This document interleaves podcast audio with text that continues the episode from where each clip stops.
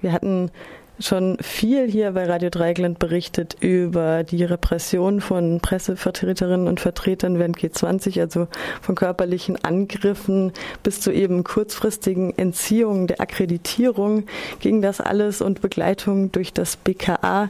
Jetzt kam raus durch eine Anfrage, dass sehr viele Daten über diese Menschen, die teilweise an ihrer Arbeit gehindert wurden, beim BKA rechtswidrig gespeichert sind.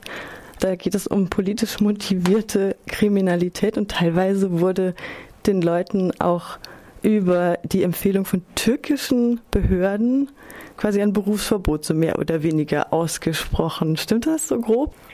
Also ob ähm, die Türken da nun aktiven Einfluss genommen haben oder nicht, das entzieht sich meiner Kenntnis. Ähm, das kann ich nicht bestätigen. Was ich bestätigen kann, ist, dass es eine ähm, ganz, ganz große Datensammelwut beim BKA gibt und ähm, dass die Datenpersonen offenbar vielfach auch falsch zugeordnet werden. Das ist, wenn man so viele Daten sammelt und dann der Masse irgendwann offenbar nicht mehr Herr wird, dann ähm, passieren eben Fehler auch im, im, in der Zuordnung von Daten. Und ähm, dieser, äh, diese Datensammelwut und der Versuch, ähm, das Handeln von äh, Menschen zu kontrollieren, ähm, kollidierte in diesem Fall ähm, mit, ähm, mit der Akkreditierungspraxis des äh, Bundespresseamts, ähm, was in dem Fall verantwortlich ist für die Akkreditierung. Also da muss man auch mal ganz klar, ähm, finde ich, immer, immer trennen, wer, wer ist verantwortlich äh, für den Vorgang und wer ist verantwortlich für das, was da im Hintergrund gelaufen ist. Verantwortlich ist das Bundespresseamt, was sich offenbar auch nicht die Mühe gemacht hat, selber mal in die, in die, ähm, also dieser Verantwortung gerecht zu werden.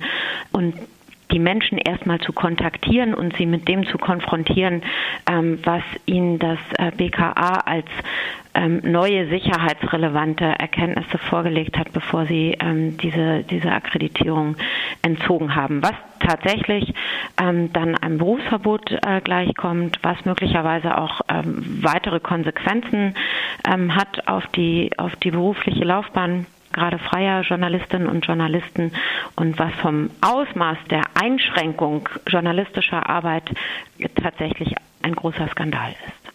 Die Anfrage von eurer Seite ans Bundespresseamt ist ja vom 23. August. Jetzt seit dem 1. September sind schon ein paar Tage ins Land gegangen. Gab es eine Antwort? Nein, wir haben uns Mitte Juli einmal mit dem Bundespresseamt und dem Bundesinnenministerium zusammengesetzt und haben gesagt, wir, wir gucken jetzt mal ein bisschen nach vorne und überlegen, wie solche Unfälle in der Zukunft vermieden werden können. Als deutlich wurde, welche Fehler dem BKA unterlaufen sind. Bei der Datensammlerei, haben wir schriftlich nochmal nachgelegt und ähm, dringend um Aufarbeitung gebeten und äh, seitdem aber leider keine Reaktion erhalten, was ich sehr enttäuschend finde, weil ich schon der Auffassung bin, wo gearbeitet werden, passieren Fehler. Wir äh, lassen das ja auch juristisch aufarbeiten.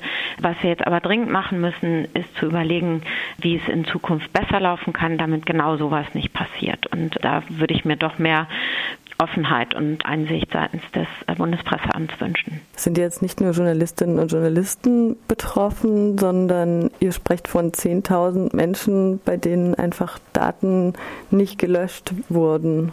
Kannst du das bestätigen? Ja, also ich habe schon lange den Verdacht. Also ich bearbeite dieses Thema Akkreditierung schon seit vielen Jahren ähm, und ich habe schon lange den Verdacht und das haben wir als äh, Journalistengewerkschaften immer wieder auch bei Landesinnenministerien, beim BKA angesprochen, dass Daten nicht wie es die Gesetze vorschreiben, vernichtet werden, sondern einfach, weil es so schön ist, dass sie da sind, irgendwo aufgehoben und gegeneinander immer wieder auch abgeglichen werden, um neue Erkenntnisse zu sammeln.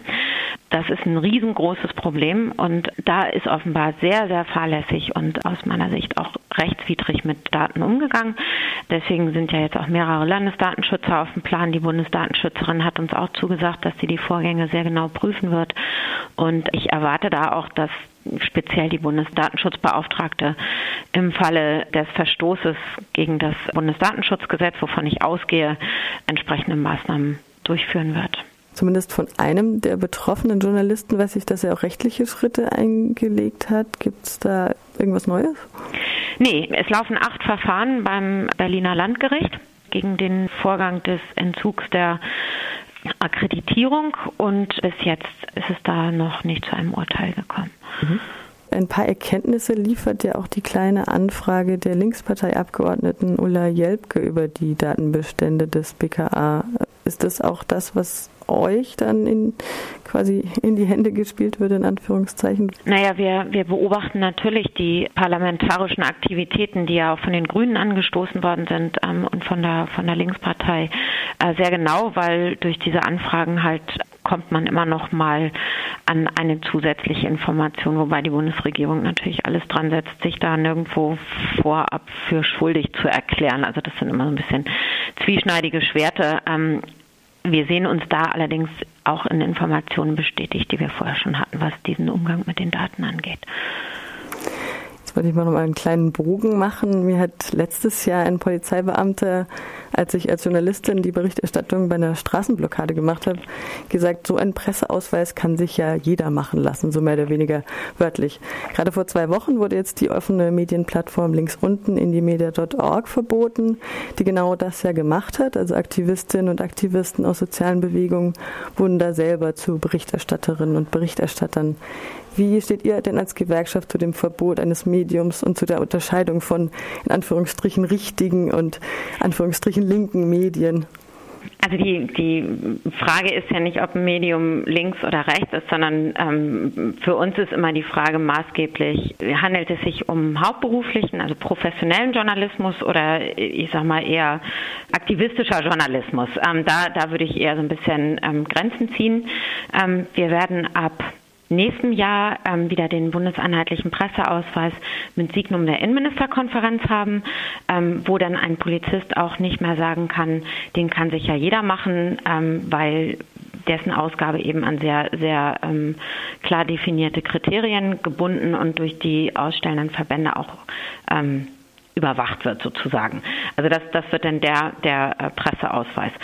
Was alle anderen in Netzen äh, machen, politisch motiviert, sozial aktiv oder sonst was, ähm, das ist natürlich auch vollkommen in Ordnung und in weiten Teilen auch von der, von der Presse- und Meinungsfreiheit, eben in dem Fall dann vor allen Dingen eher von der Meinungsfreiheit gedeckt und ähm, kann aus meiner Sicht auch nicht so einfach abgeschaltet werden. Also wir beobachten auch ähm, in, in, ich sag mal, ähm, professionellen Medien ähm, ja immer wieder Versuche und Tendenzen, ähm, Internetplattformen kaltzustellen. Das berühmteste war ja netzpolitik.org wo überhaupt niemand ähm, bezweifeln wird, dass es sich dabei um ein journalistisches Produkt handelt.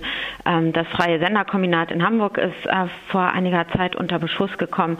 Also eine Begehrlichkeit seitens des Staates ähm, im Internet ähm, sich ein bisschen zu befreien von unliebsamen Inhalten ähm, lässt sich immer wieder feststellen und wir können da immer nur die Kolleginnen und Kollegen ermuntern, sich sowas nicht bieten zu lassen, weil es ist eben ein Eingriff in Artikel 5. Und zum Abschluss empfehlt ihr Journalistinnen und Journalisten noch bei den Sicherheitsbehörden Auskunft darüber zu verlangen, welche Angaben über sie gespeichert wurden? Unbedingt. Die Links findet man auch eben bei netzpolitik.org. Ich bin sehr gespannt, wie es weitergeht. Ich äh, glaube, diese ganze Frage Akkreditierung und Umgang mit Daten ähm, muss noch viel tiefergehend betrachtet werden. Und wir werden uns dahinter klemmen, dass genau das erfolgt.